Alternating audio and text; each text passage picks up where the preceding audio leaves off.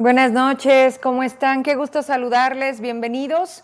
Vamos avanzando la semana ya jueves, jueves primero de junio 2023. Ustedes listos, como siempre, qué gusto me da verlos conectados, haciéndose presentes, escuchándonos y tratando de entender qué está pasando en este Zacatecas cada día, cada día. A ver, traigo dos cosas antes de entrar de lleno a la entrevista, que por supuesto eh, en la mañana en los medios nacionales se hablaba del riesgo alto de no tener el presupuesto necesario para llevar a cabo las próximas elecciones en el estado de Zacatecas, cosa que dije, ah, caray. Eh, y en ese momento nos comunicamos con el vocal ejecutivo del INE, Matías Chiquito Díaz de León, que siempre, siempre ha tenido a bien respondernos y, y estar aquí con nosotros hablando a la mitad del programa al respecto de eso. Pero esta primera parte la quiero mía con ustedes, la quiero en esta, como ustedes siempre han visto, total libertad de pensamiento, de, llamar a, este sentido de, pensar eh, qué, qué está pasando con Zacatecas y particularmente hoy, hoy se atravesaron dos personas que me hicieron unos comentarios que la verdad me tuve que sentar. Eh, me dicen, Vero, tuvimos la oportunidad de viajar hace dos semanas y, y qué impresionante, cómo, cómo duele regresar a Zacatecas y acostumbrarnos a que todo esté mal. Y, le dije, ¿cómo que acostumbrarnos? Dice, sí, esta típica frasecita, dice, en esta reunión estábamos gente de México, de Monterrey, estaba gente de otro país. Dice, y en la mesa el tema era Zacatecas, el turismo, la inseguridad. Y pues yo era el blanco, ¿no? Nosotros somos de aquí, pero nosotros aquí crecimos, mis hermanos ya no están, pero yo sí. Y esta frasecita de, pero es que todo México está igual, dice es una mentira. Es una mentira, es justamente la primera reacción de darnos cuenta que nos estamos acostumbrando. Dicen las personas que viven, por ejemplo, en Mérida, que tuvimos oportunidad de conocer, qué bonito es Mérida. No, señores, no, no todo México está igual. De hecho, en el mapa ponen el top de las cinco ciudades más seguras y las cinco ciudades más inseguras Zacatecas está, ya sabe usted dónde, y Yucatán es la del primer lugar. Y entonces sí hay de otra manera, sí tiene que ver con la misma sociedad, porque los gobiernos van y vienen, porque los colores ellos mismos se los cambian y porque mientras no haya una convicción, entonces no van a suceder grandes cosas, mucho menos cuando quieres seguir acusando el pasado y seguir diciendo que no, que te dejaron una casa tirada y que pues ya casi terminas, pero que no pudiste. Si alguien nos ha demostrado que no sabe gobernar, además de todos los anteriores, también es Morena. Han sido los gobiernos que hoy, que están pintados de guinda en gran parte de esta república, han tenido los números más grandes, más, eh, de más ruido, de más preocupación en particularmente temas de seguridad. Y lamentablemente Zacatecas está ahí. Quiero partir de ahí para poder entender algo que la doctora Emma Perla Solís, ella está en la UAS, que muy pronto voy a tener aquí, que trabaja con niños, que hace un, un gran trabajo tratando de de ayudarnos a todos a ser mejores seres humanos. Esta es la, la que me refiero. ¿Me la pones?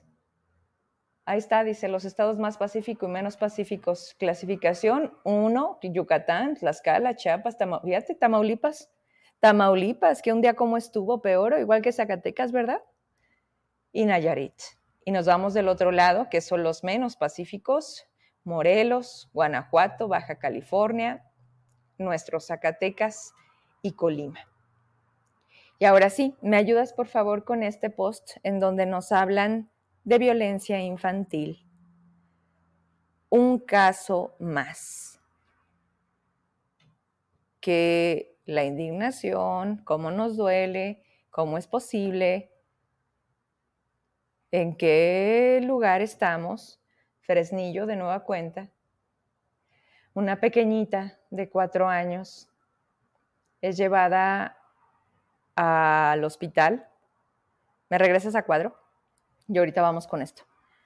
Una pequeñita de solamente cuatro años la llevan al hospital porque los padres de familia presumen que se cayó y se pegó en la cabeza.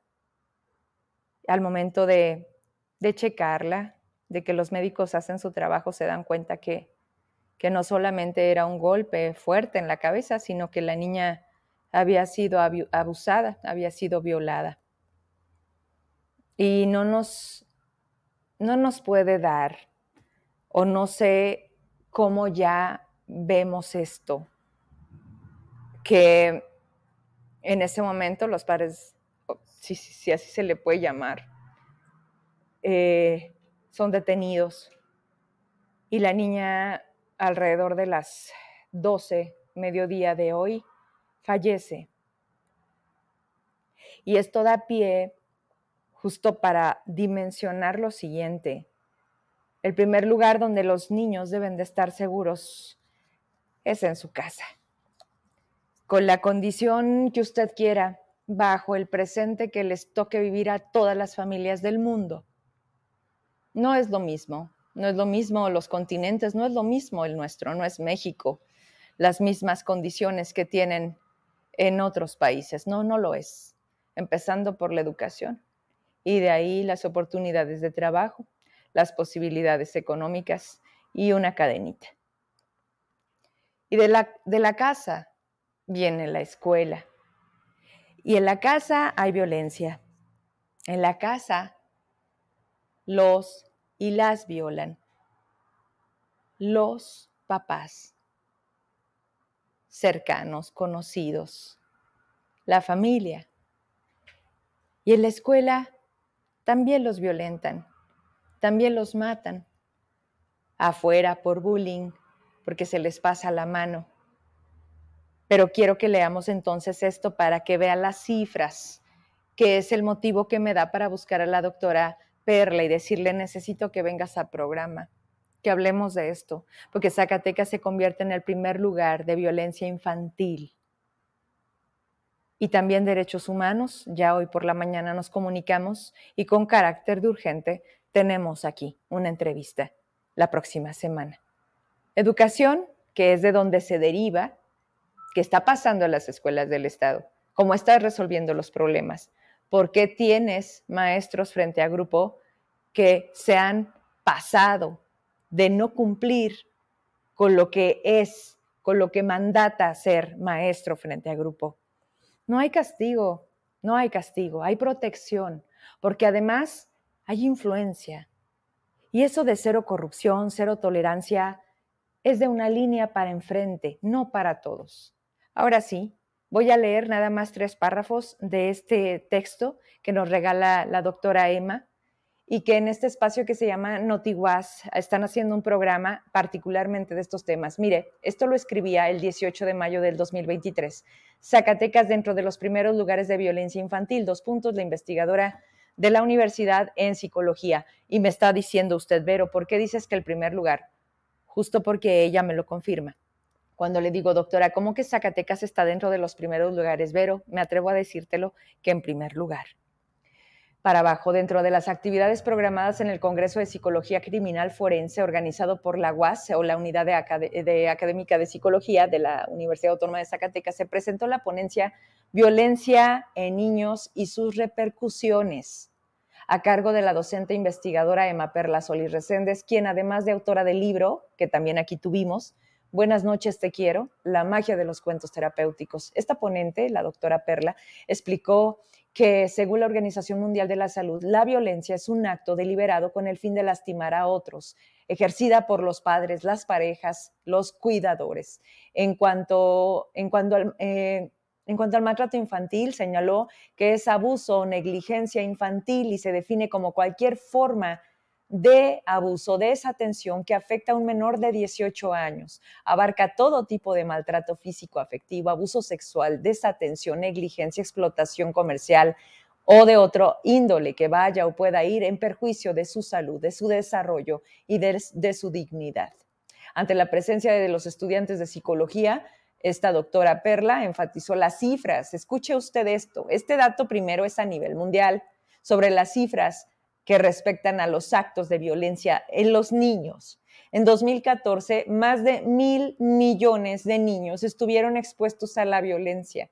120 millones de mujeres y decenas de millones de hombres son víctimas de abuso sexual infantil. En este sentido, es que 5 de 10 aumenta la posibilidad de consumo de alcohol, droga en edad adulta, de 3 a 5 veces mayor la posibilidad de conductas sexuales de riesgo para su salud y también se da más de 30 veces el intento de suicidio. Todo esto sucede a la luz de las relaciones cercanas para que se pueda dar por horas, días o hasta años. Me, voy con el siguiente y termino aquí en este párrafo. Siguiendo con esa presentación, comentó que se considera maltrato infantil en la categoría de, entre comillas, otros problemas que pueden ser objeto de atención clínica, es decir, causales o violencia psicológica de la mano de padres o cuidadores, una de cada cinco mujeres y uno de cada trece hombres declaran haber sufrido abuso sexual cuando tenían de 0 a 17 años. Hasta ahí lo voy a dejar. Estos datos son sumamente graves, lastimosos y nos dan una radiografía de a qué se enfrentan nuestros niños. Desde la casa, donde debería de ser el refugio, la parte más sagrada, su espacio de libertad. Ahí es donde se empieza, los números no mienten y vienen un poco revuelto ¿no? Por eso busco la presencia de la doctora para que mm, tengamos aquí el tiempo necesario para hablar de esto, porque qué lamentable ser parte de esta manera de que esperamos a que las cosas sucedan para volver a poner la atención y decir, ¿cómo está la infancia? ¿Cómo están los niños?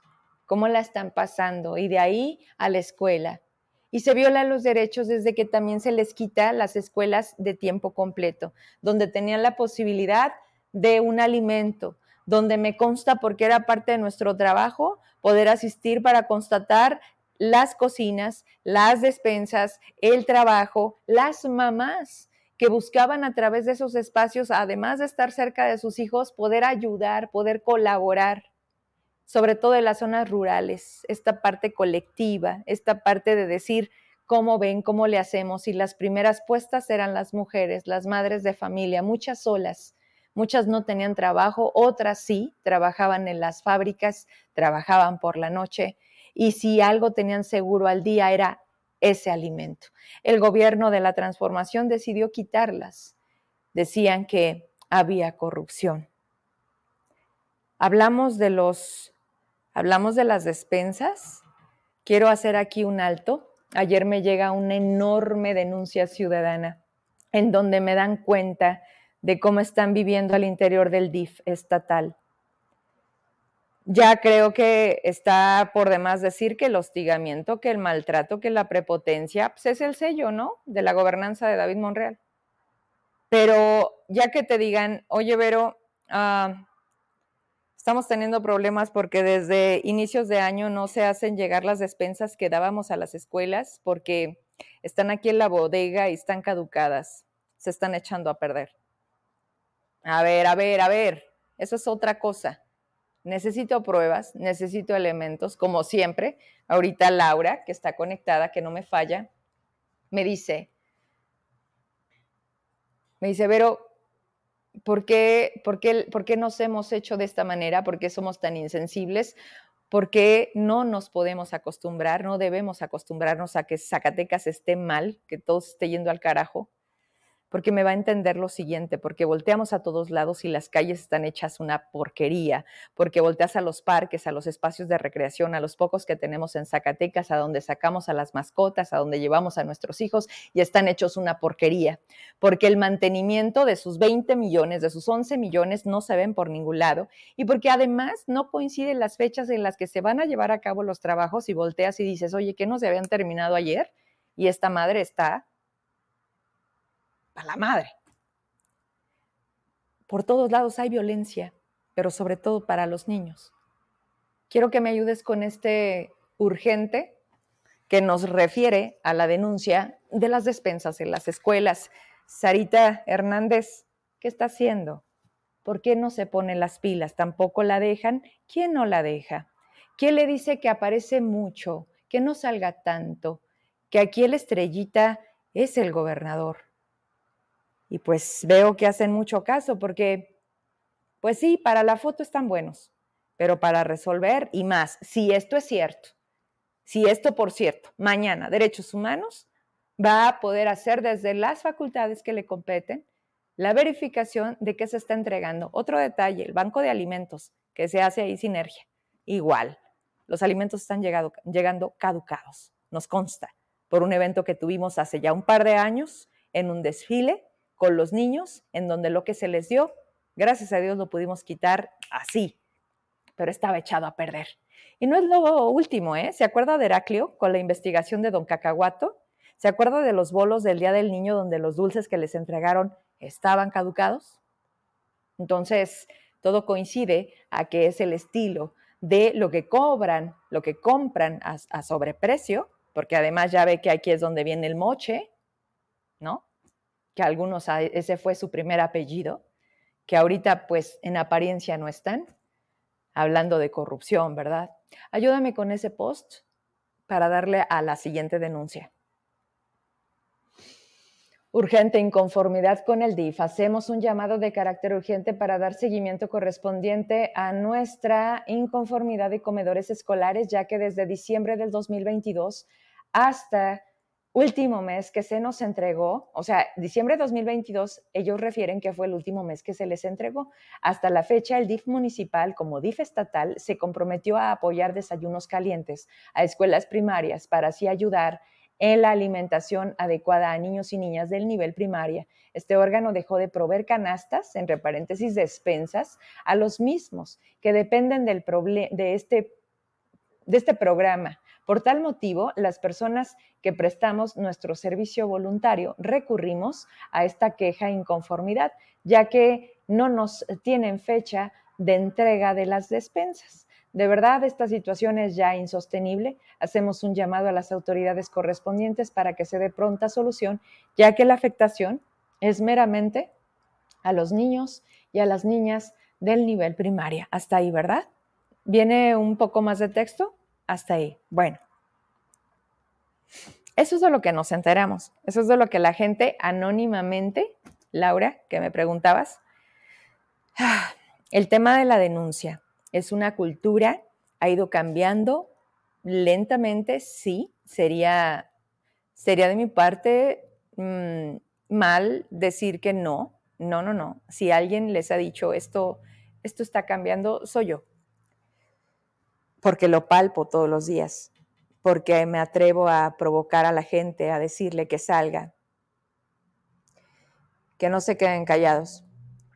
Pero estamos contra un sistema que siempre ha estado eh, corrompido, que siempre, que siempre protege y que no protege a los que debería. Cuando por fin das este paso y, tratas de reeducar a una sociedad que antes que salir en los medios interponga una denuncia, se oriente con un abogado, atienda a través de la fiscalía, ¿no? Y cuando la gente me dice, ya lo hicimos, Vero, no pasa nada. Es ahí cuando viene esta parte de desesperanza, de desilusión, de decir, estamos desprotegidos no hay quien nos escuche, no hay quien nos resuelva y nosotros nos volvemos más vulnerables porque nos atrevimos a levantar la voz, porque dimos la cara en el programa, porque Hoy grabamos a través de nuestras redes y salimos y decimos, miren, no tenemos luz, no pasa la basura, en este tramo no nos han cumplido, mira los baches, hay accidentes y podría seguirle. Las cosas tan básicas, elementales que le tocan al municipio, que sí le tocan al Estado, no lo están haciendo. ¿Qué pensar de lo más grande? ¿Qué pensar de lo más grave? ¿Qué pensar de ahora voy? Con estos espacios de recreación, con estos parques en donde buscamos respirar diferente, donde nos damos el espacio y el tiempo de estar nosotros con nosotros, en donde, caray, yo les decía aquella vez con la trepada al cerro, pues parece nada más eso, pero no, es cambiar un poco el modo de tu día y la rutina. Y entonces hoy me mandan estas fotografías, no sé si me ayudas, por favor. Y me dicen, oye, pero está, está gravísimo el tema del ecoparque. Hay espacios de 50 centímetros abiertos. Si un niño, tú te descuidas, lo dejas, no, se mata, pero, o sea, las condiciones del ecoparque están muy peligrosas. Ya tengo tiempo yendo a los parques porque llevo a, mis mascotas, porque voy con mis hijos y la verdad es que la encantada está para llorar. Igual daba cuenta Heraclio con un reportaje en donde las tortugas están muertas y nadie las retira, donde el nivel del agua que debe de estar en los estanques nadie los cuida, en donde la basura se hace presente por todas partes. Y sí, también es culpa de la gente, porque de nosotros también depende que las cosas se cuiden, se conserven y estén limpias. Entonces, volteas y dices, es que nadie queremos.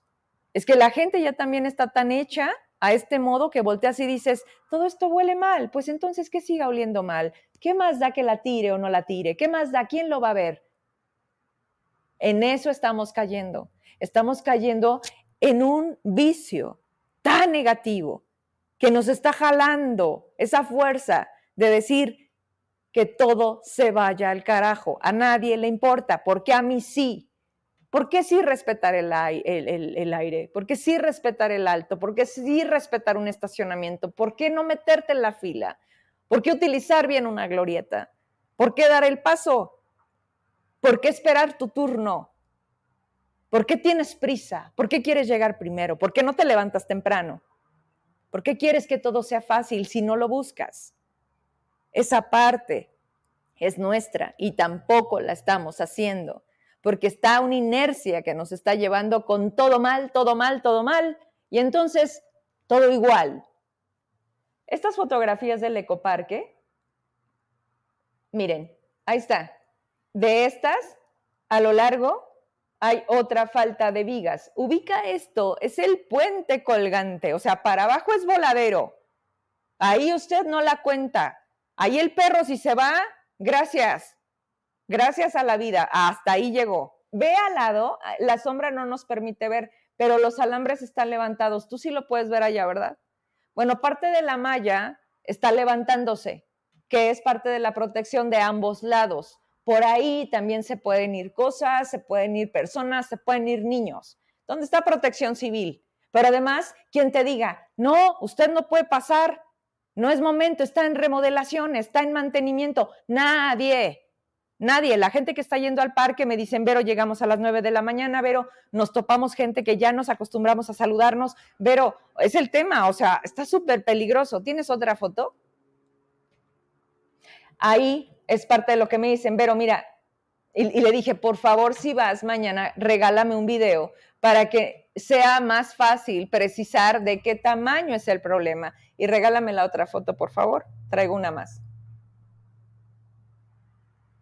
Aquí está. ¿Se fijan que ahí donde se ve la persona en la bicicleta, ahí hay como una, una malla que, que no permite salir? Ah, bueno, usted puede entrar por donde entró la persona que me lo manda, pero no puede salir. O sea, tienes abierto de un lado y del otro lado está prohibido salir. ¿Quién, quién está? Bueno, sí sé quién está, pero no está. No está donde debe de estar David Monreal, otra vez, Sama, que ni a la oficina va. No lo digo yo, lo dicen sus trabajadores. Susana Rodríguez, antes diputada, sí, hablando de corrupción y hablando de muchas cosas, lo primero que hacen es hacerlas del equipo y que sigan. Bueno, nada más que hagan su trabajo. ¿No? ¿Tampoco? Ah, bueno, nada más que hasta que las cosas sucedan. Ayúdame con el post donde decía que iban a darle mantenimiento a todo este espacio. Porque, ay, pero no todo está mal, o sea, sí, pero poquito, como antes, ¿no? Como antes, pero vamos a ver esto. En este, este anuncio que hacen a través de las redes, dice que en el estado de bienestar y progreso, que es Zacatecas, van a darle mantenimiento. No, el otro primero. Traigo tres. Son dos videos y una captura porque viene la lana que le metieron. Digo, porque les recuerdo, hoy es primero de junio. ¿Sí? Vamos entonces primero con eso y luego vamos con lo demás para que vayamos agarrando orden. ¿Sí lo tienes? Si no, acá lo agarro. Mira. A ver. Aquí está. Dice, ¿Te acuerdas del que me mandaste en la mañana donde me decías que lo iban a mantener cerrado hasta el 16 de mayo, una cosa así? Hay un post donde el gobierno, aquí está, ¿te lo mando? Para que lo tengas a la mano de una vez. Ahí está. Se los voy leyendo, ahorita lo ven en la pantalla. El 16 de mayo ponía lo siguiente, Sama está en el ecoparque. A todos los usuarios del ecoparque les avisamos que por mantenimiento del puente colgante eh, toma de Zacatecas permanecerá cerrado del 17 al 27 de mayo. Agradecemos su apoyo y comprensión. Ahí está. O sea, el 27 de mayo, hace cuatro días, esto debió de haber quedado arreglado, ¿no? Bueno, pues hoy las fotos que le tengo son del primero de junio y no había ni gente dándole mantenimiento, ni nadie viendo haciendo trabajos y está como está. Lo quitamos y ahora sí me pones, si puedes, uno de los videos para que veas qué bonito les quedó, donde dice la lana que le van a invertir y todo lo que se supone que ya hicieron. Porque ya lo hicieron, ¿no? ¿O no? Ese es el punto. Pero además nadie está diciéndote que no puedes entrar, que es peligroso, que en este momento no están las condiciones para que hagas uso del ecoparque. Lo que tengas, pásamelo. Ya. Tiene audio. ¿Lo dejamos correr?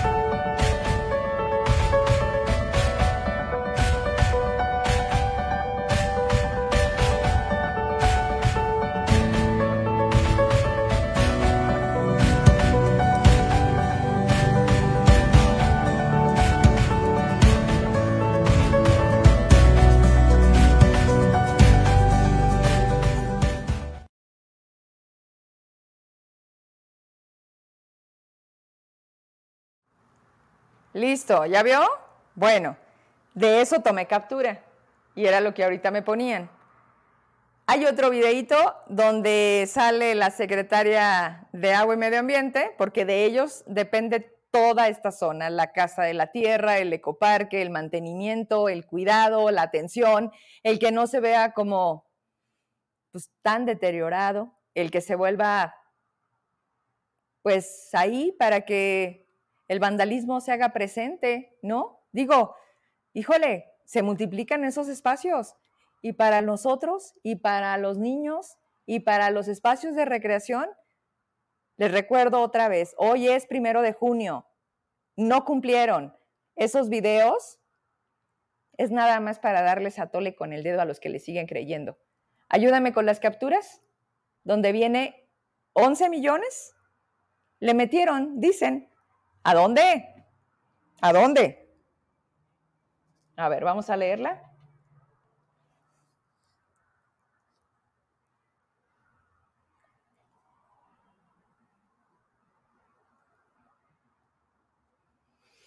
Dentro de la administración del gobernador David Mondreal, eso es del 23 de febrero.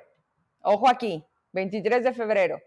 El Plan Estatal de Desarrollo sacaba esa información. Dentro de la administración del gobernador David Monreal se manejan tres principios rectores, que no eran sus tractores. ¿Lo mismo?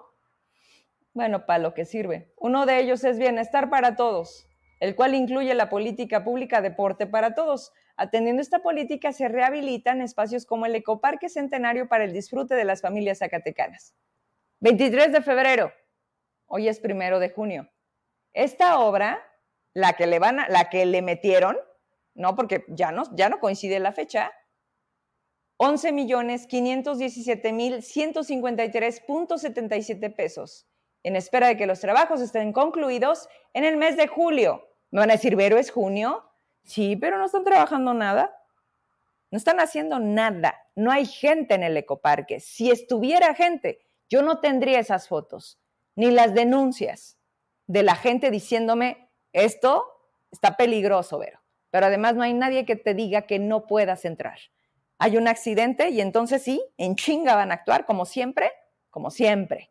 Hasta ahí le quiero dejar porque porque el otro tema, qué bueno, qué bueno, sí, punto y aparte. Qué bueno que el primo del gobernador ya está en su casa.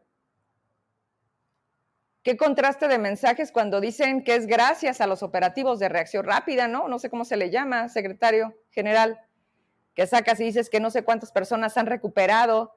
Pues sí, nada más que pónganse de acuerdo, porque el reportero Ángel, que es corresponsal de Azucena Uresti, y como lo manejan en la versión desde los medios nacionales, es que los dejaron en la carretera y ellos llegaron como pudieron. Igual, igualito que Teo, igualito que, ay, no, un operativo. No, no, no, no. Lo dejaron ahí, le dijeron, camínale para allá, y ahí adelantito se encontraron a la patrulla. Igualito acá, pero además el gobernador, me pones un minuto nada más. La prensa le pregunta al respecto de esto y dice, no hubo operativos Hubo llamadas y pues finalmente la tarde-noche para empezar la madrugada para amanecer hoy, pues ya lo liberaron. ¿Y los demás, gobernador? ¿Y los miles y miles de zacatecanos y zacatecanas que faltan en sus casas para que lo encontraran a él, a Pedro Ávila? Fueron 10 días. 10 días. Las familias en este estado han pasado años, años, para que alguien les dé una señal. Pero claro, claro. Y sí, sí. Primero, primero ponme el post que mandaba Rodrigo y luego me pones la de Ángel y luego me pones al gobernador. Y ya con eso me quedo, que ya me robé un buen ratote. Rodrigo Reyes en ese momento apenas subía esto, a mediodía decía, durante este 2023 la Fuerza de Reacción Inmediata perteneciente a la Secretaría de Seguridad del Estado en coordinación con el Ejército y la Guardia Nacional ha dado importantes resultados, logrando la liberación de 34 personas que fueron víctimas de secuestro en todo el territorio del Estado en lo que va del año. En consecuencia, como producto del trabajo coordinado de las instituciones, somos testigos de un resultado más. Tres personas que habían sido privadas de su libertad en el municipio de Fresnillo el pasado 20 de mayo ya se encuentran en sus hogares. Seguiremos trabajando con su eslogan. Ok, lo quitamos. Ahora ponemos el de Ángel, que esto es lo que los medios nacionales, que por cierto entrevistaron a David, ¿verdad? Me dices. Pues comentó de lo de las llamadas y eso, pero ahí está, reportero Ángel Martínez. Última hora, reporta liberación de Pedro Ávila Rodríguez, primo hermano del gobernador David Monreal y el alcalde de Fresnillo, Saúl Monreal. Habría llegado por su propio pie a casa. En breve más información. Ahora sí me voy con el minuto del gobernador donde le preguntan que cómo estuvo la captura o más bien cómo estuvo el haber hecho que hoy su familiar esté de nuevo en casa. Eh, primero hubo alguna comunicación eh, y donde hubo algunas previas, pero la de ayer fue la que se concretizó, donde Luego decían que eh, lo iban a soltar, que lo iban a liberar. Y fue hasta la eh, noche de ayer, con esa llamada, la madrugada para amanecer el día de hoy. Que ¿Se pagó algún rescate? No, no sé, si tenido, eh, no se tuvo, sino hablaron con alguna autoridad y eh, se dio esa información pero no solo el caso, ¿eh? porque recuerden ustedes que fueron tres los que levantaron, los dos empleados del grupo modelo de la Corona y eh, Pedro Ávila, el primo, que fueron los que habían sido se estuvo llevando a cabo durante prácticamente 10 días, eh, desde que se nos informó el sábado, operativo, se implementó, se les fue dando seguimiento, movilizándose, pero fue hasta la tarde de ayer, digo, perdón, al amanecer de hoy, la tarde de ayer, la noche, donde se empezaron a recibir llamadas y ya se liberó por la mañana, por fortuna bien, eh, el general mayoral estaba dando atención a la familia, a ellos. Eh, seguramente eh, vamos a esperar de la formalidad de la información, porque recuerden ustedes que también hay toda una carpeta.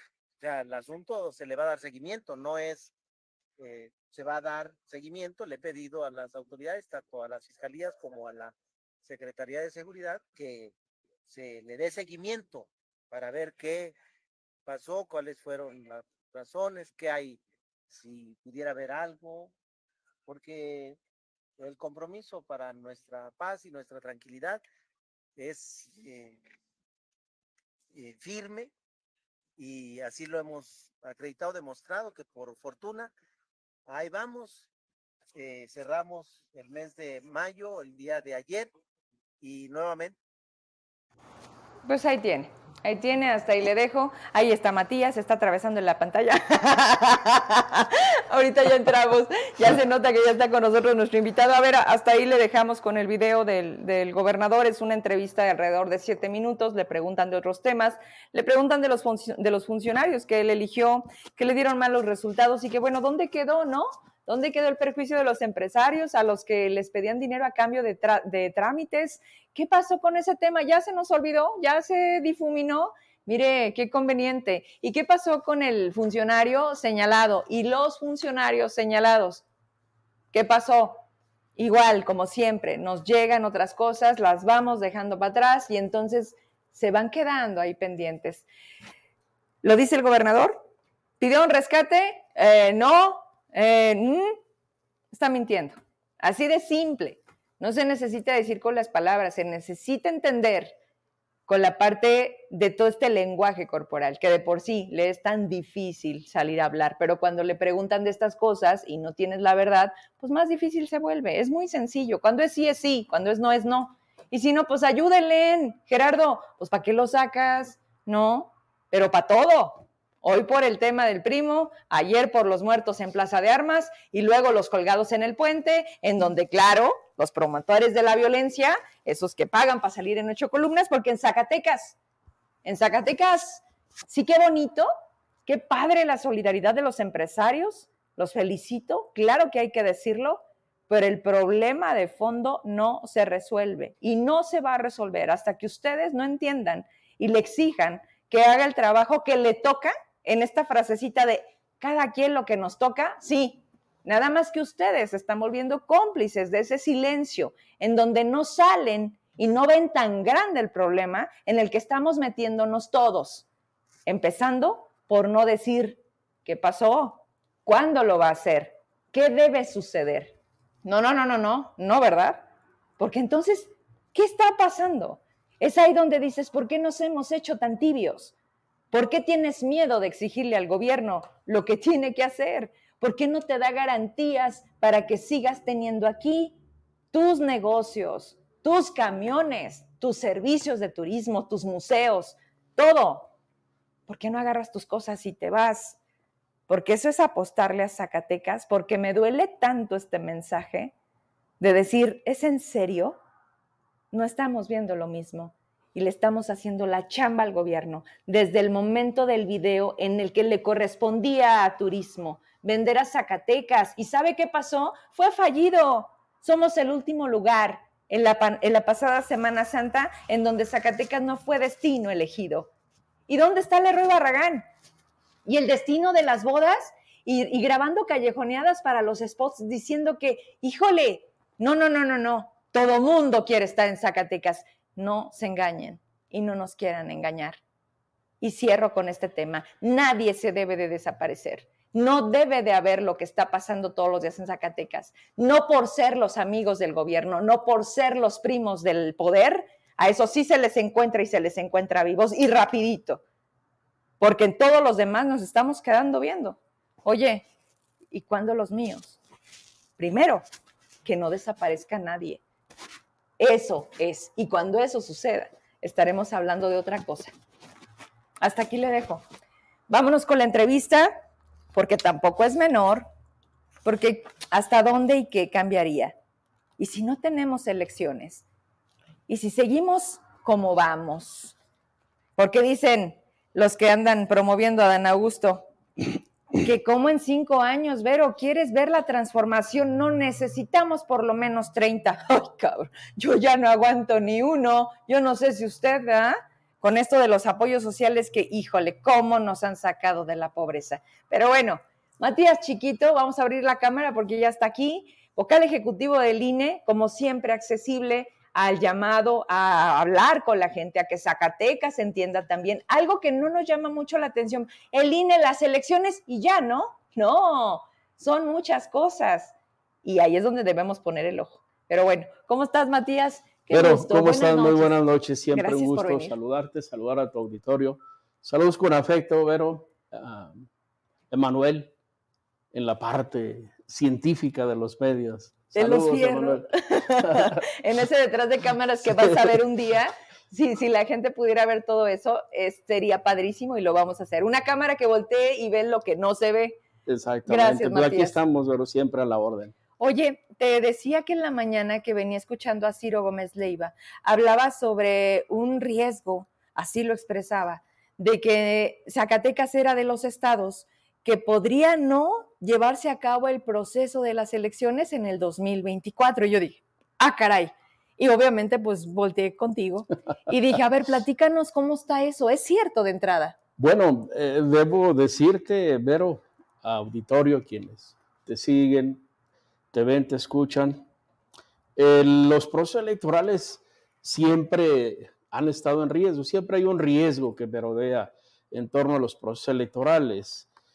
Y 2024 creo que... No es excepción. No es excepción y se han incrementado. Sí. No está solo el tema presupuestal. En la parte presupuestal lo hemos padecido, eh, no de ahora, no solo en, la, en el régimen actual. Recuerdo después de la elección de 2003, Tuvimos recortes presupuestales importantes, 2007, por ejemplo, 2008 para 2009 hubo, recortes presupuestales muy rudos. Tuvimos uno de mil millones en 2007. Sí. Los fuimos sorteando.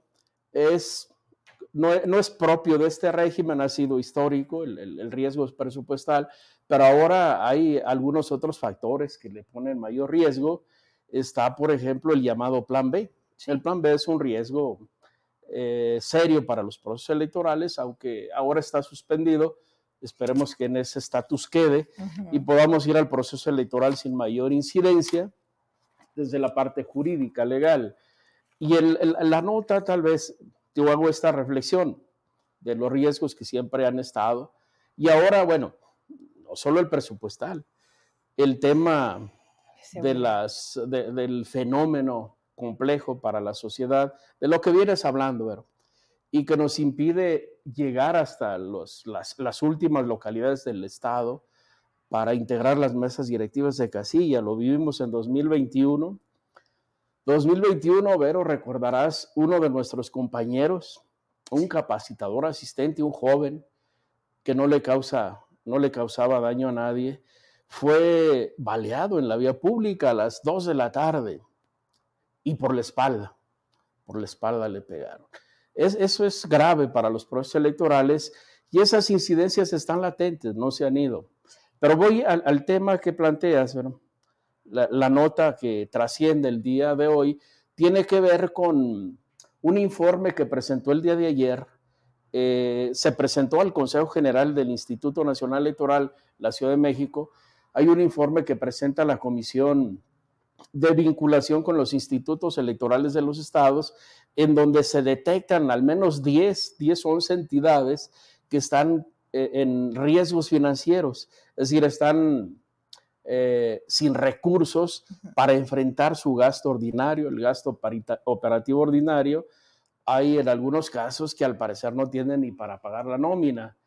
Eh, y estamos ya por arrancar el proceso electoral proceso electoral inicia en septiembre, el caso de la elección federal en septiembre arrancamos, ah, va a tardar el 8 de septiembre, la primera semana de septiembre se declara abierto el proceso electoral.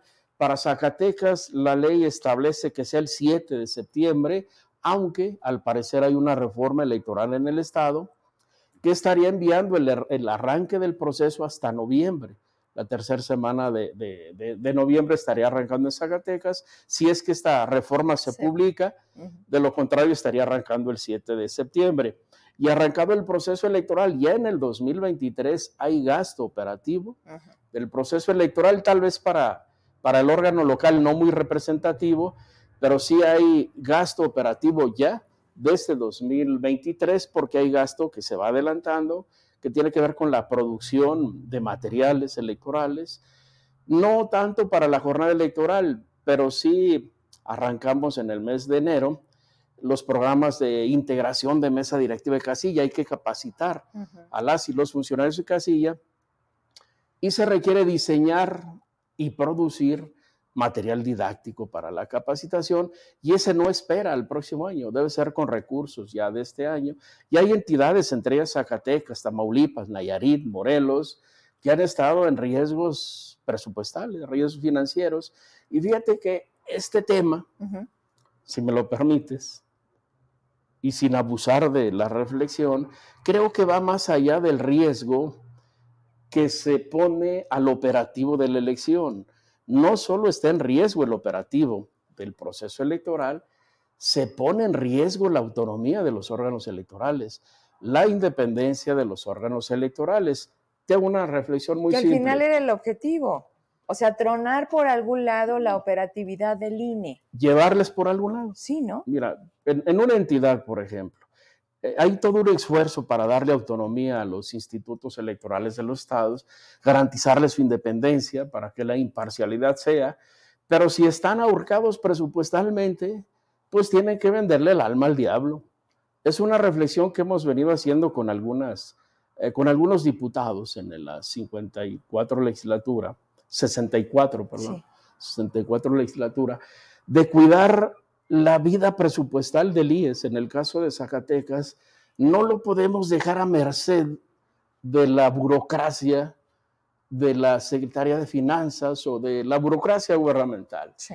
Si el IES dice que necesita 10 pesos para hacer una tarea, no tiene lógica que la Cámara de Diputados le autorice la mitad y que la otra mitad la vaya a negociar con la burocracia gubernamental. Ahí está el brinco, pues. A ver, entonces, ojo aquí, porque también era parte de lo que se comentaba en la mañana, que ya no era, que ya pasaba del capricho del presidente, del plan B, a los congresos de los a las entidades. Entonces, hoy están en esa cancha la determinación de la operatividad de este instituto. ¿Es de los diputados? Eh, creo que, mira, no es asunto directo de los diputados, pero ellos lo deben asumir. Los órganos locales no presentan su proyecto de presupuesto directamente a la Cámara de Diputados o a la legislatura. Lo presentan a través del Ejecutivo del Estado, a través de la Secretaría de Finanzas.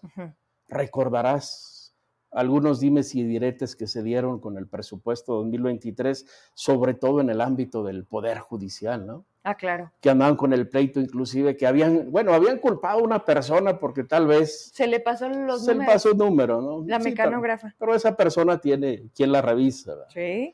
Bueno, esos pleitos se dan antes, o esas incidencias se dan antes de que el paquete llegue a la Cámara, a, a la legislatura. Ajá. Entonces, ese es el filtro que debe pasar el presupuesto de un órgano local, pero creo yo que los diputados deben ser más amplios en su visión. Digo, no solo aprueban como se lo mandan, ellos tienen la posibilidad de hacer ajustes y creo que deben cuidar el presupuesto del órgano electoral y no dejarlo a merced de una Secretaría de Finanzas, porque puede poner en riesgo la autonomía del órgano electoral, la independencia, porque lo, lo presionas presupuestalmente. A ver, tan es así que está sucediendo. Tan es así que hoy vienes y me cuentas que ustedes tienen toda la capacidad, la infraestructura para llevar a cabo lo que ustedes han hecho siempre y saben hacer, pero que si no tienes ese elemento, aunque quieras.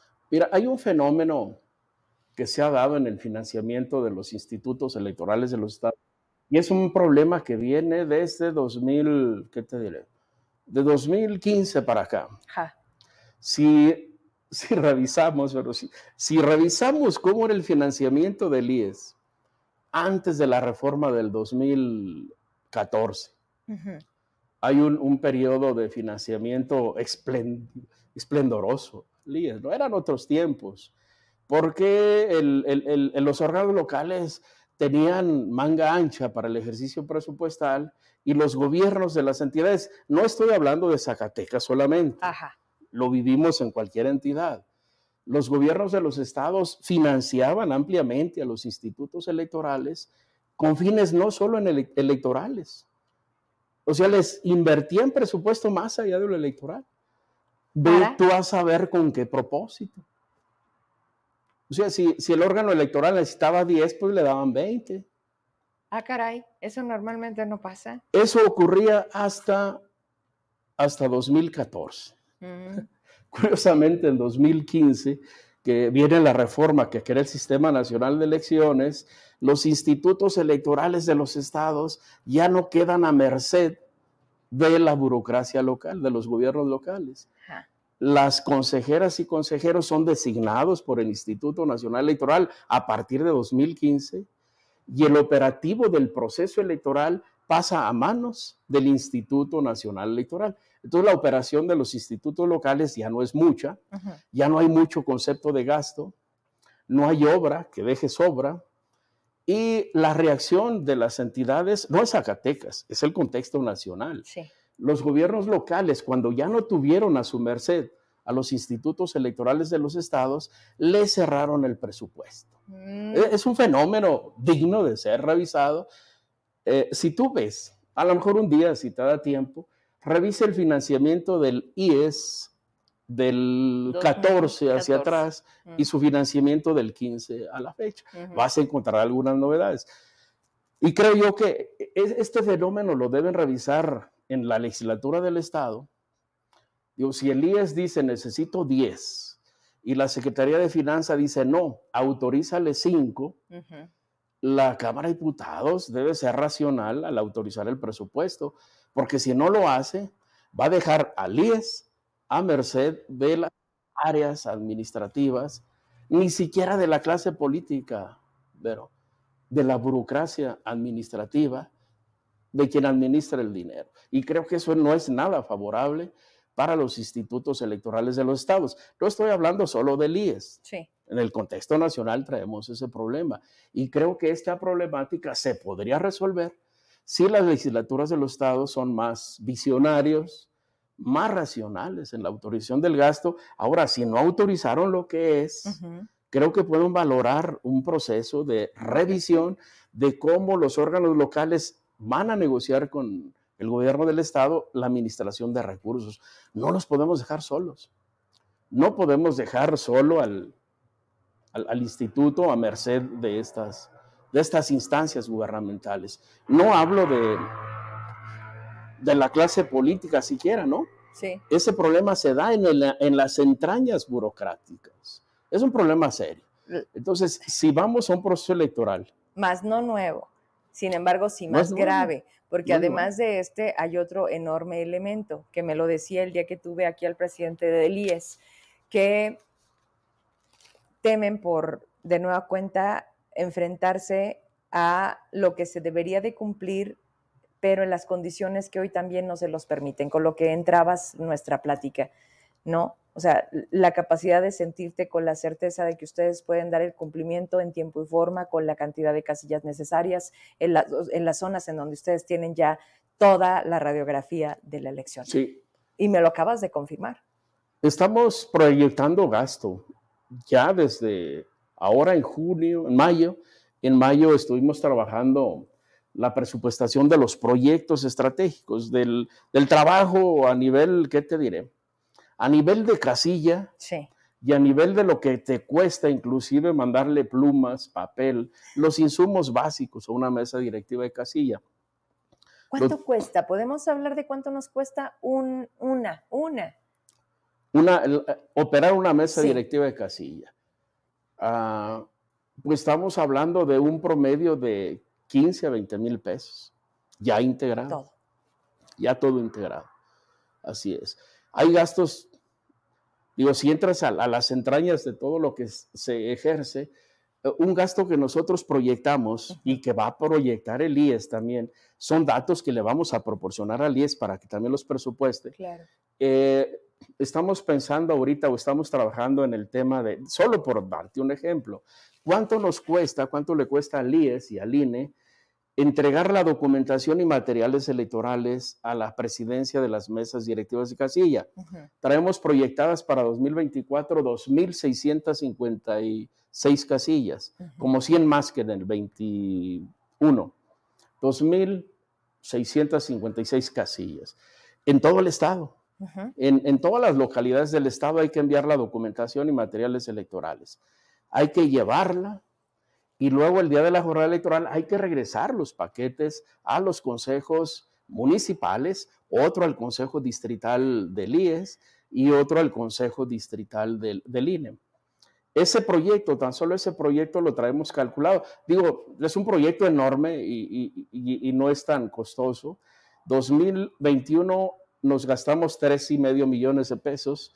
Ahora traemos proyectados cuatro y medio millones de pesos, tan solo para llevar la documentación a las presidentas, presidentes de casilla y regresar los paquetes el día de la jornada electoral. Y cada peso que se está presupuestando tiene el soporte de qué vamos a comprar con cada peso. O sea, todo está justificado, digamos. Y está presupuestado. Si voy a comprar, por ejemplo, papel para mirar las casillas, para justificar el gasto, el, presupuesto, necesito una cotización.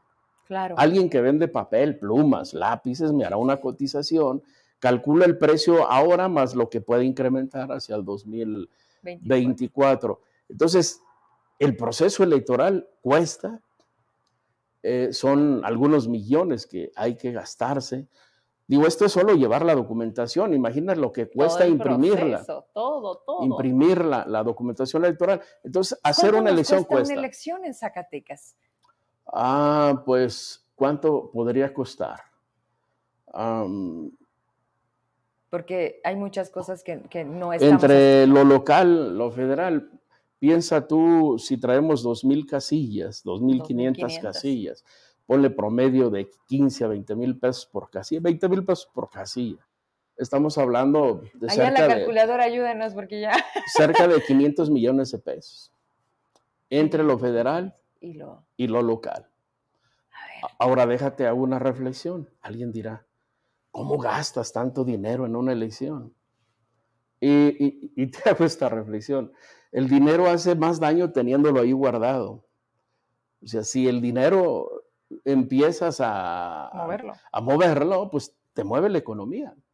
El dinero de los procesos electorales, pero lo que se gasta en partidos, en elecciones, el dinero no se, no se desaparece, no se quema, no se va al Panama Papers, no se va a inversiones fuera del país. ¿Por qué te acordaste del Panama? Digo, generalmente el dinero que, el, dinero que es producto de la corrupción no se queda en México. Ese está invertido fuera del país y eso sí empobrece el país. lo que se deja de pagar impuestos, estaba escuchando al presidente de la República hoy temprano, no sé si fue de hoy, de, eh, la crítica que hace a los que no pagan impuestos. Mm. porque ya no ajusta para los programas. Banqueros y grandes empresarios. Pero fíjate que eso no lo descubrió Andrés Manuel. Hay un evento en 2008, lo recuerdo, 2008 en Puerto Vallarta. El presidente Calderón entonces, tal vez en uno de esos días que andaba lúcido, públicamente dijo en, el evento, era un evento, un evento de temas de dinero en el contexto internacional, financiero, internacional. Y en el evento formal, el presidente Calderón dice que en México los grandes empresarios no pagan o casi no pagan impuestos. Así lo dijo públicamente. Por ahí están las notas. Al otro día, el mismo día, en la tarde, el secretario de Hacienda, el, entonces era el señor Cartens, un señor bonito. El del Banco de México, que ya no está tampoco, ¿verdad? Ya no está, ya no el está. El Banco de México. Eh, eh, Cartens, secretario de Hacienda, entonces desmiente al presidente y le dice, no es cierto, presidente. Ah, dice, no pagan. Es cierto que no pagan. No poquito, no pagan. Pero es legal. Dice, es decir, deducen, deducen gasto y terminan no pagando impuestos. Entonces esos grandes empresarios tienen grandes despachos dedicados solamente a la evasión fiscal. Así es. Decía el SAT, el Sistema de Administración Tributaria, en una nota, ya, ya añeja, tal vez del año pasado, la traigo a cuenta, decía que tan solo de ICR, la evasión fiscal de un año andaba por el billón de pesos. Un millón de millones, de pesos en un año. Con la evasión fiscal de un año, Vero, podríamos financiar 200 años al sistema de partidos. El sistema de partidos nos cuesta 5 mil millones de pesos al año. Por 200 te da un billón. Con la evasión fiscal de un año, financias, hombre, 200 ah, años al sistema de partidos o 50 años el sistema electoral. Lo que gusten. Ese es el tamaño de elevación. Entonces sí se gasta en los procesos electorales, pero el dinero ahí queda, pues, genera empleo. Sí, sí. Ahí contratamos más de 40 mil gentes a nivel nacional, pagamos a proveedores. Es dinero que le da vuelta, pues, y mueve la economía. No es dinero que se va, como te decía, a los paraísos fiscales. Fuera de este país. O al Panama Papers. Es dinero que se queda ahí. Entonces, cuestan las elecciones, pero el gasto está soportado. Y volviendo a, los riesgos que hablabas, eh, sí fue el, día de ayer el INE, la Comisión de Vinculación con los Institutos Electorales, le da cuenta al Consejo General de las entidades que están en riesgo y lo informa al Consejo General para que la representación de los partidos, muchos de ellos legisladores, eh, tomen nota, que le entren al asunto. O sea, en las entidades, pero las entidades federativas, cuando los institutos electorales de los estados dejaron de ser negocio para los gobiernos locales, se acabó el financiamiento. Entonces, creo yo que ese, ese tema se debe revisar en el ámbito de, de, la legislatura del Estado. Yo he venido comentando con algunos diputados. Digo, es un tema que dirá, bueno, ¿y a ti qué te importa si tú estás en lo federal? Deja que lo local haga su... Se, se entienda. Pues claro que nos importa, porque el sistema electoral ahora es un sistema nacional. Y si en lo local algo no funciona al 100%, pues nos detiene la maquinaria. Es decir, no podemos ir a una elección, si la elección debe ser concurrente, pues no podemos ir solo a la federal sin la local. Además es ah, materialmente absurdo pensar que no hay elecciones. Eso, o sea, pensar un escenario donde efectivamente por un tema en donde, y es parte de las responsabilidades. Mira, aquí me, comentan, dice, al no tener presupuesto se genera un tema de subordinación de poderes. Pregunta para el invitado, ¿Zacatecas va a ser piloto para las casillas electrónicas en el próximo proceso electoral o aún no? Ya en 2024 están proyectadas ya las casillas, eh, casillas con urna electrónica. Bueno, deja, deja una distinción aquí. Hay voto electrónico y el voto electrónico puede ir por dos vías. Sí. Voto electrónico por la internet, como funciona el de los migrantes, el voto migrante, el voto electrónico es por la internet. Ya ha funcionado bien, no nos ha dado problemas. O puede ser electrónico a través del artefacto este que llamamos urna electrónica o boleta electrónica. Nosotros le llamamos boleta electrónica porque realmente era una boleta, no era informática, era más electrónica, mecánica que informática. Pero las urnas electrónicas de Coahuila y las que se utilizarán en Estado de México, que son de Jalisco, y algunas del INE, son urnas electrónicas eh, que han trabajado. Digo, Coahuila tuvimos el incidente que la programación de las urnas no fue buena 74 urnas, me parece, 74 casillas que iban con una electrónica, se eliminan y van a, voto de papel, como ordinariamente sería. Pero en el Estado de México, las que se proyectaron sí van, son las urnas de, de Jalisco. Debo decirte que en Jalisco, 2012, me tocó ser, la elección de 2012 me tocó en Jalisco. yo era delegado del, del IFE todavía en Jalisco, instalamos mil casillas con urna electrónica, mil casillas que implican dos distritos electorales federales. Y esas mil casillas se instalaron, lo trabajamos de manera cercana con el Instituto Electoral de Jalisco, calculamos que para mejor medir el riesgo de la urna electrónica, las echáramos a andar en lo rural. Por ejemplo, en Colotlán, Huejuiquí el Alto, Mezquitic, toda esa región se instaló solo urna electrónica para la elección local. En la federal sí llevamos nuestra urna, boleta de papel, pero en la local fue solo urna electrónica. Mil urnas funcionaron perfectamente. Nos falló una a las 10 de la mañana, se sustituyó sin mayor problema. Ahora en estas elecciones locales, Estado de México, Coahuila, llevamos una, un, plan, un pilotaje de urna electrónica, nada más que en Coahuila eh, detectamos un error en la programación y se sacaron las urnas electrónicas. No habrá urnas electrónicas en Coahuila. No va a haber. Aun cuando, fíjate, que Coahuila es de las entidades pioneras en urna electrónica. ¿Quién sabe qué pasó? Digo, hay cosas raras que son dignas de revisar. El INE revisó el sistema en una de las pruebas que deben hacerse previo a la jornada electoral. Siete días antes de la jornada debe haber una prueba. Y esa prueba no la pasó. Y, entonces se toma la determinación de mejor retirar, no se recompone, digo, para que no dejes de quitarlo. Ah, este había oportunidad, del Instituto Electoral tenía la oportunidad de reprogramar, de, de corregir el, error del sistema, pero ya no nos daba tiempo para hacer la prueba previo a la jornada. Es decir, hacer una, ya no nos daba dentro de los siete días previos a la jornada hacer la prueba. El INE decidió, ¿sabes qué? Mejor. No nos vamos con boleta de papel para no meterle ruido. Digo, Coahuila está, está, está calientita la elección, no meterle más ruido.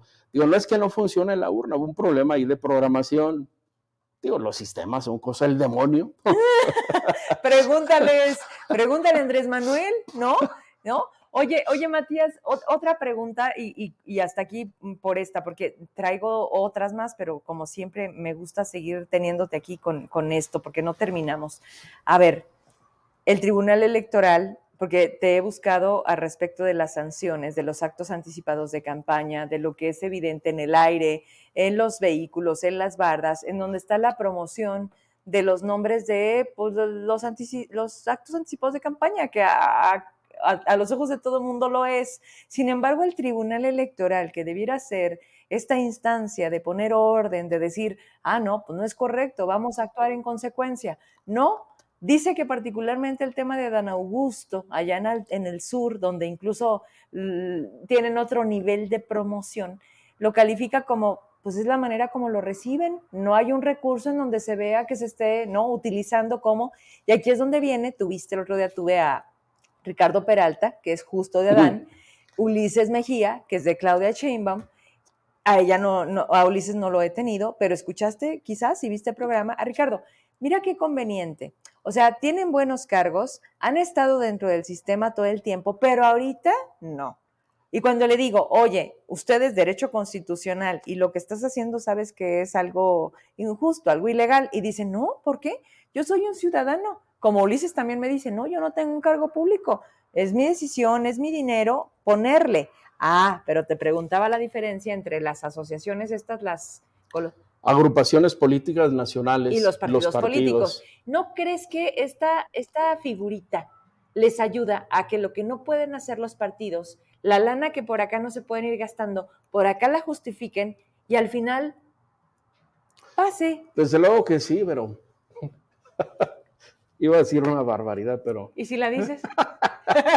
¿Y si somos dos? Bueno, ya somos dos. No, no me dejes sola si, hay algo que yo, que, yo no pueda decir, pero...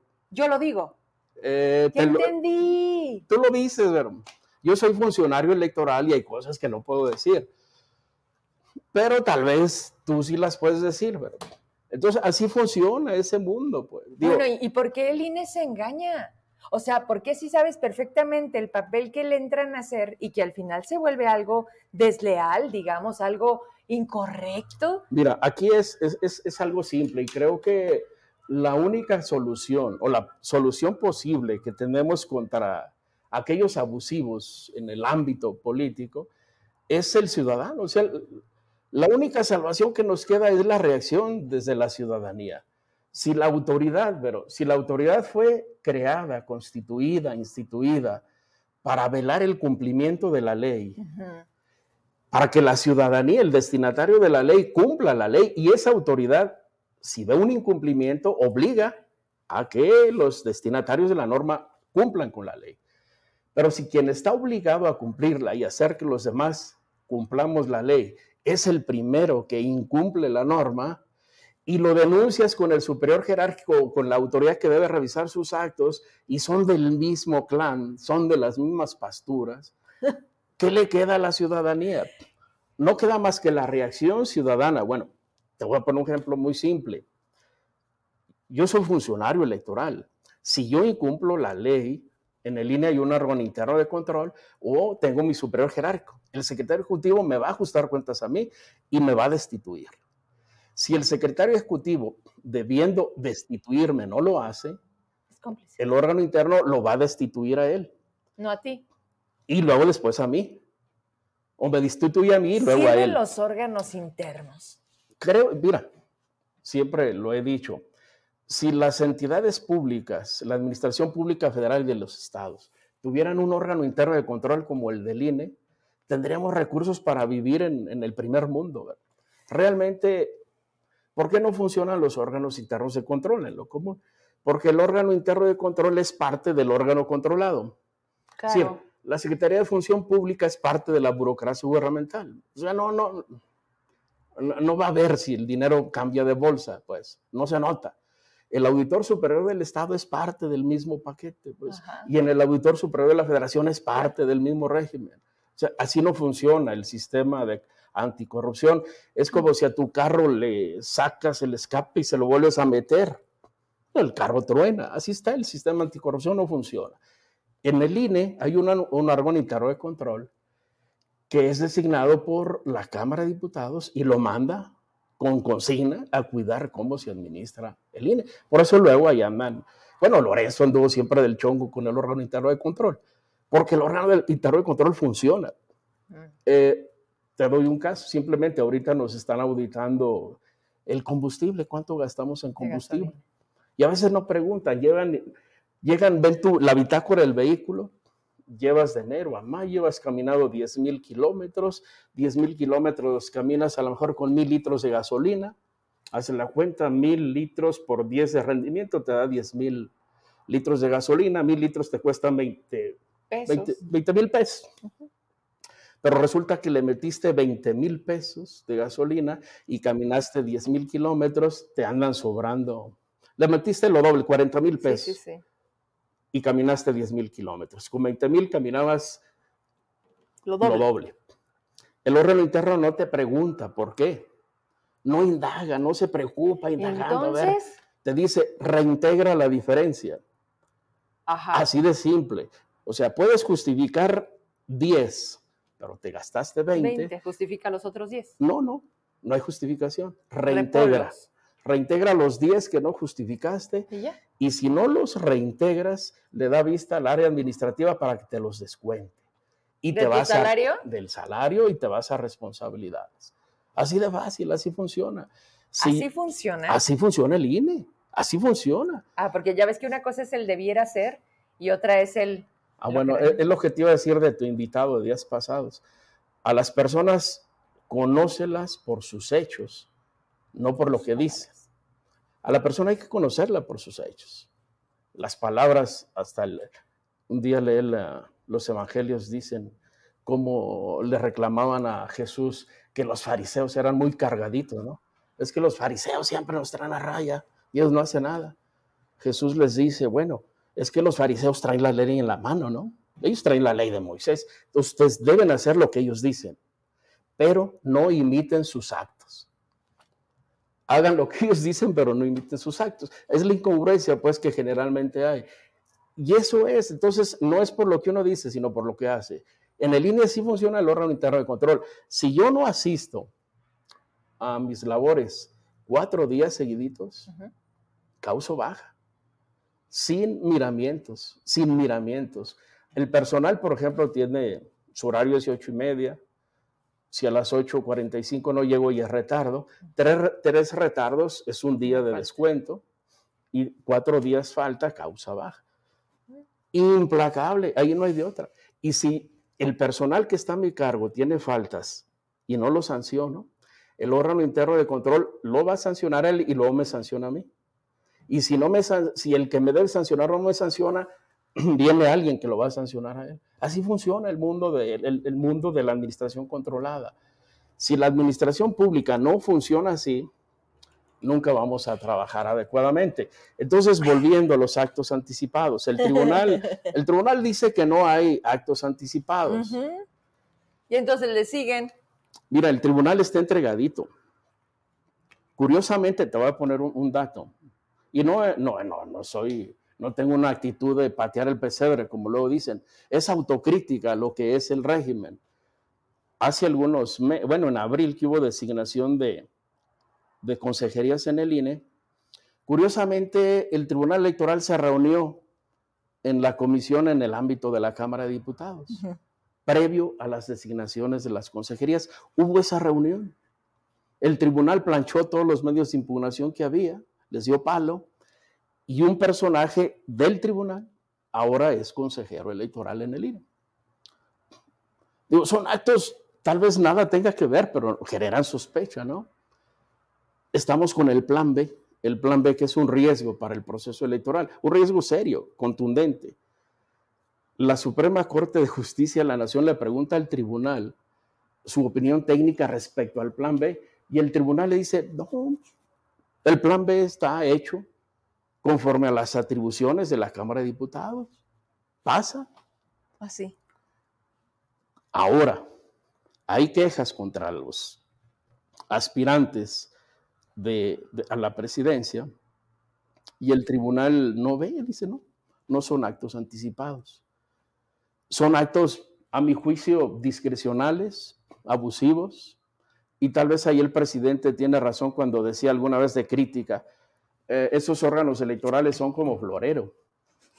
No sirven para nada. No sirven para nada. Entonces, el tribunal está en ese estatus ahorita y es un riesgo para el proceso electoral. Eh, hay... A ver, pero convenientemente con las corcholatas del presidente. Por eso yo te decía, porque cuando subo el documento, que le pongo el primero en poner el desorden, es quien se supone debería de sancionar, ¿no?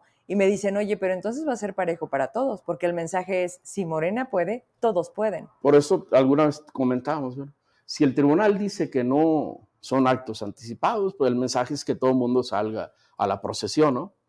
Y creo que eso es causar desorden. Así es. Es generar desorden y creo que no es correcto. Mira, actos anticipados. Ah, a lo mejor una visión del leguleyo te va a decir que los actos anticipados, según la ley, de ahí lo del leguleyo, un acto anticipado de precampaña se sanciona una vez que inició el proceso electoral. ¿Cuándo inicia el proceso electoral? Eh, la primera semana de septiembre de 2023. La ley en el extremo legal dice, es un acto anticipado de pre-campaña, la promoción que se realiza entre el inicio del proceso electoral y el arranque de las precampañas. La precampaña 2023 a la presidencia inicia en la tercera semana de, noviembre, finales de noviembre.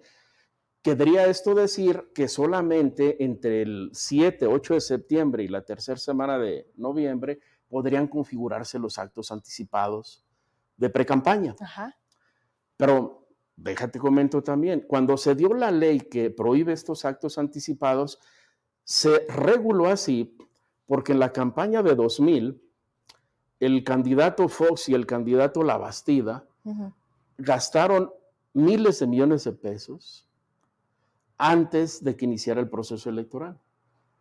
Cuando el IFE, todavía IFE, fue a fiscalizarlos, el tribunal le dijo, tú fiscaliza nada más a partir de que inició la campaña. Lo que fue antes no lo puedes fiscalizar.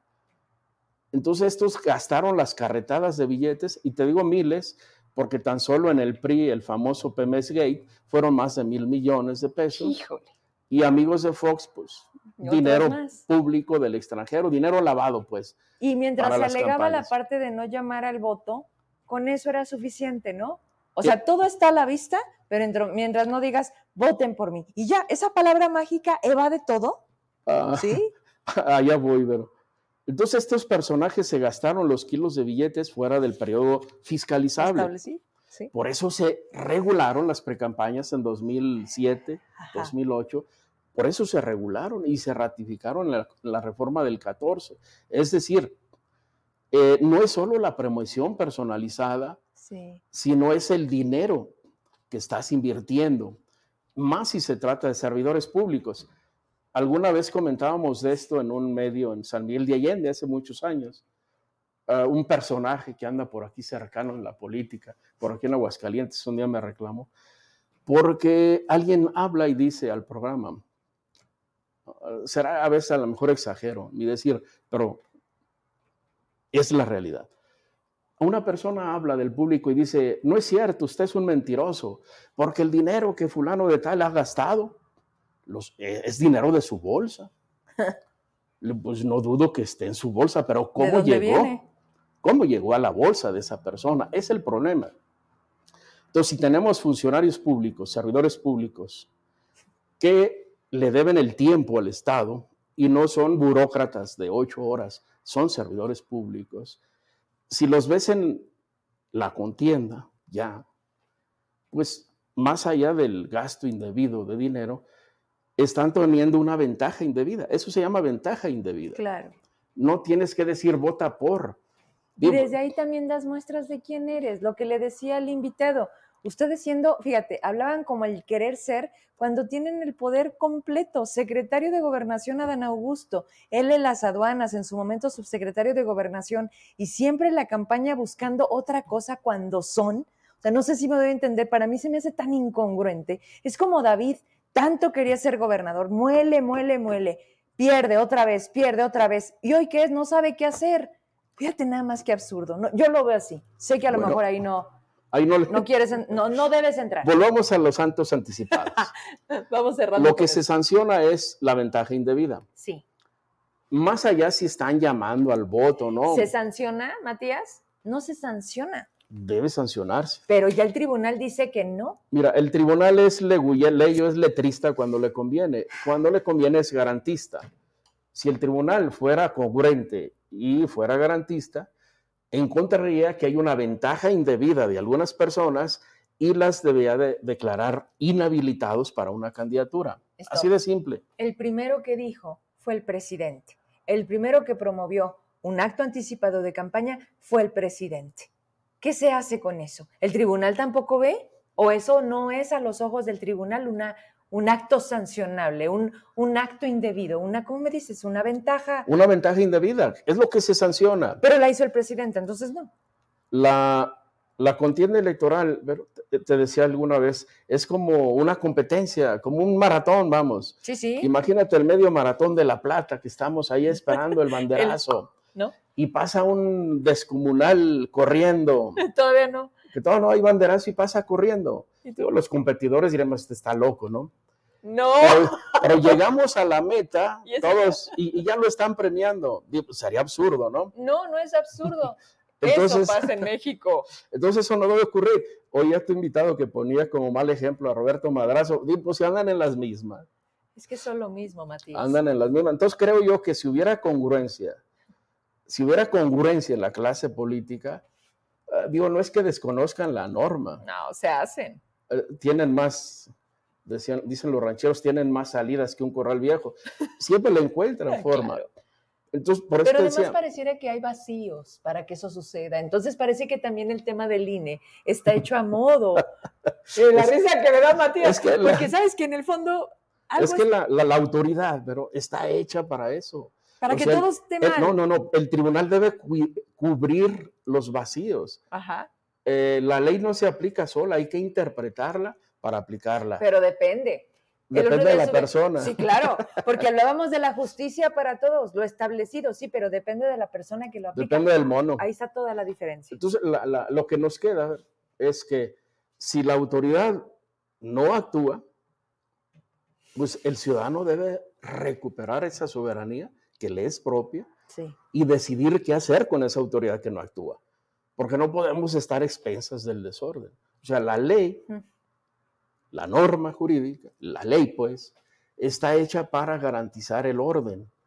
Si la ley no se cumple, lo que viene en consecuencia es el desorden. Y el desorden a nadie favorece. A nadie favorece. Tal vez a los pescadores, pero, pero no todos somos pescadores. Oye, Matías, como siempre, mira, 9 con 30 casi. Gracias por haber venido, gracias por la espera. Gracias, pero por ahí te, paso las, trae las multas. ¿La traes? Eh, a ver. Te lo paso y ya. Lo, voy a sacar en una gráfica porque me interesa. Eh, le pedí al vocal ejecutivo del INE el tema de las multas porque la vez pasada con el presidente del IES solamente hablábamos de Morena. Me hablaba de 24, no, de 19 millones de pesos solamente de Morena. Me faltan los otros. No las aventamos rápido. Mira, consolidado, consolidado. Eh, multas a los partidos políticos por gastos, por la fiscalización de campañas. Sí, sí. Lo que fue la fiscalización de campañas 2021 fueron 1.200 millones. En total de todos los 1.194 millones. El más multado, desde luego, le tocó Morena con 373 millones. Le sigue. A nivel. Esto es a nivel nacional a nivel nacional. Le de aquí Morena, 24 son de Zacatecas. 24, de esos 373 millones de la fiscalización de campañas, el 21, 24 fueron de Zacatecas, de Morena, es el más multado. Luego sigue eh, Fuerza por México, 102 millones, redes sociales progresistas, 100 millones en la elección del 21. Perdieron el registro, ¿no? En ese momento. Perdieron el registro y, y, traen esas multas. ¿Y ya pagaron? Mm, no sé, están en el proceso de liquidación. ¿Cuánto tiempo les dan para pagar? Em, ¿Hasta antes del siguiente proceso? Como pierden el registro, en el proceso de, liquidación se recupera ese dinero. Se recupera para el erario público. Le quitan la parte del... Sí, porque hace cuenta que desde que hay un indicio de que un partido va a perder el registro, es decir, del día de la jornada ya viste que un, un partido perdió el registro, desde ese momento el INE interviene al partido. O sea, el INE maneja las finanzas. A partir de ahí ya no le da tregua de que haga arreglos. Porque otra cosa que me decía el presidente del IES es que hay partidos que tienen más multa que lo que tienen. Es el caso de Fuerza por México, ¿no? Pues sí, porque 100 millones no sé de dónde los van a pagar. Redes sociales, 100 millones. En ese orden, el PT también fue de los más multados. Me acuerdo, 85 millones, bueno, el PRI 89, el PAN 88.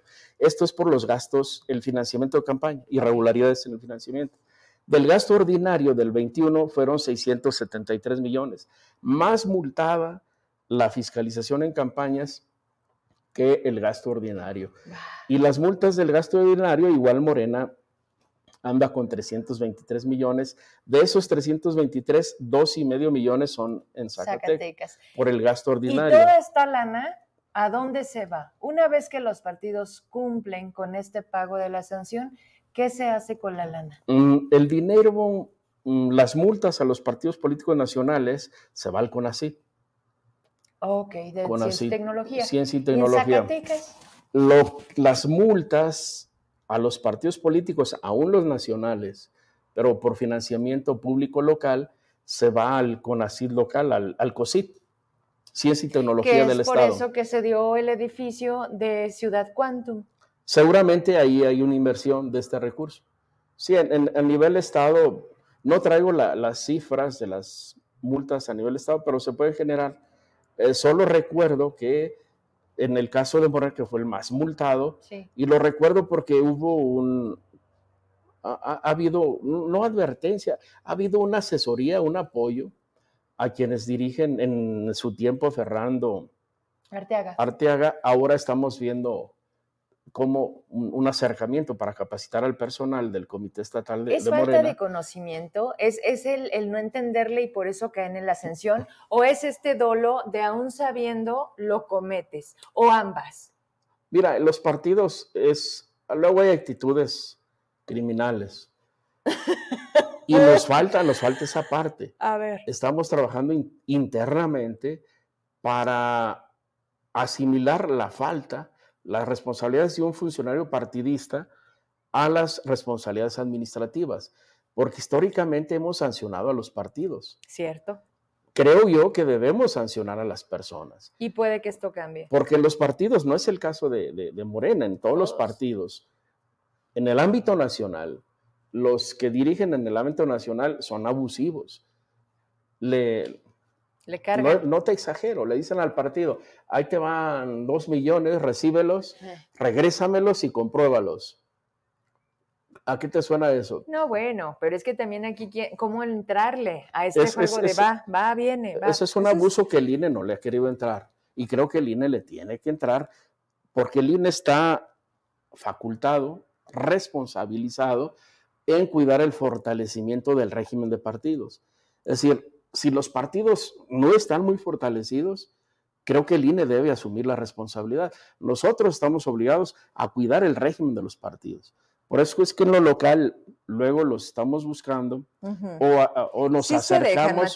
Sí, claro. La gente se acerca o nos acercamos para capacitarlos en el tema de la fiscalización, porque decirte que el, el, IFE, el INE, eh, luego les carga la mano. Creo también, digo, esa crítica la hago, creo que el INE no contribuye mucho con solo multarlos. Creo que debemos capacitarnos. Digo, la fiscalización debe ser más preventiva. Que correctiva. Que correctiva. Pero además esto, entonces esto es un tema de corresponsabilidad.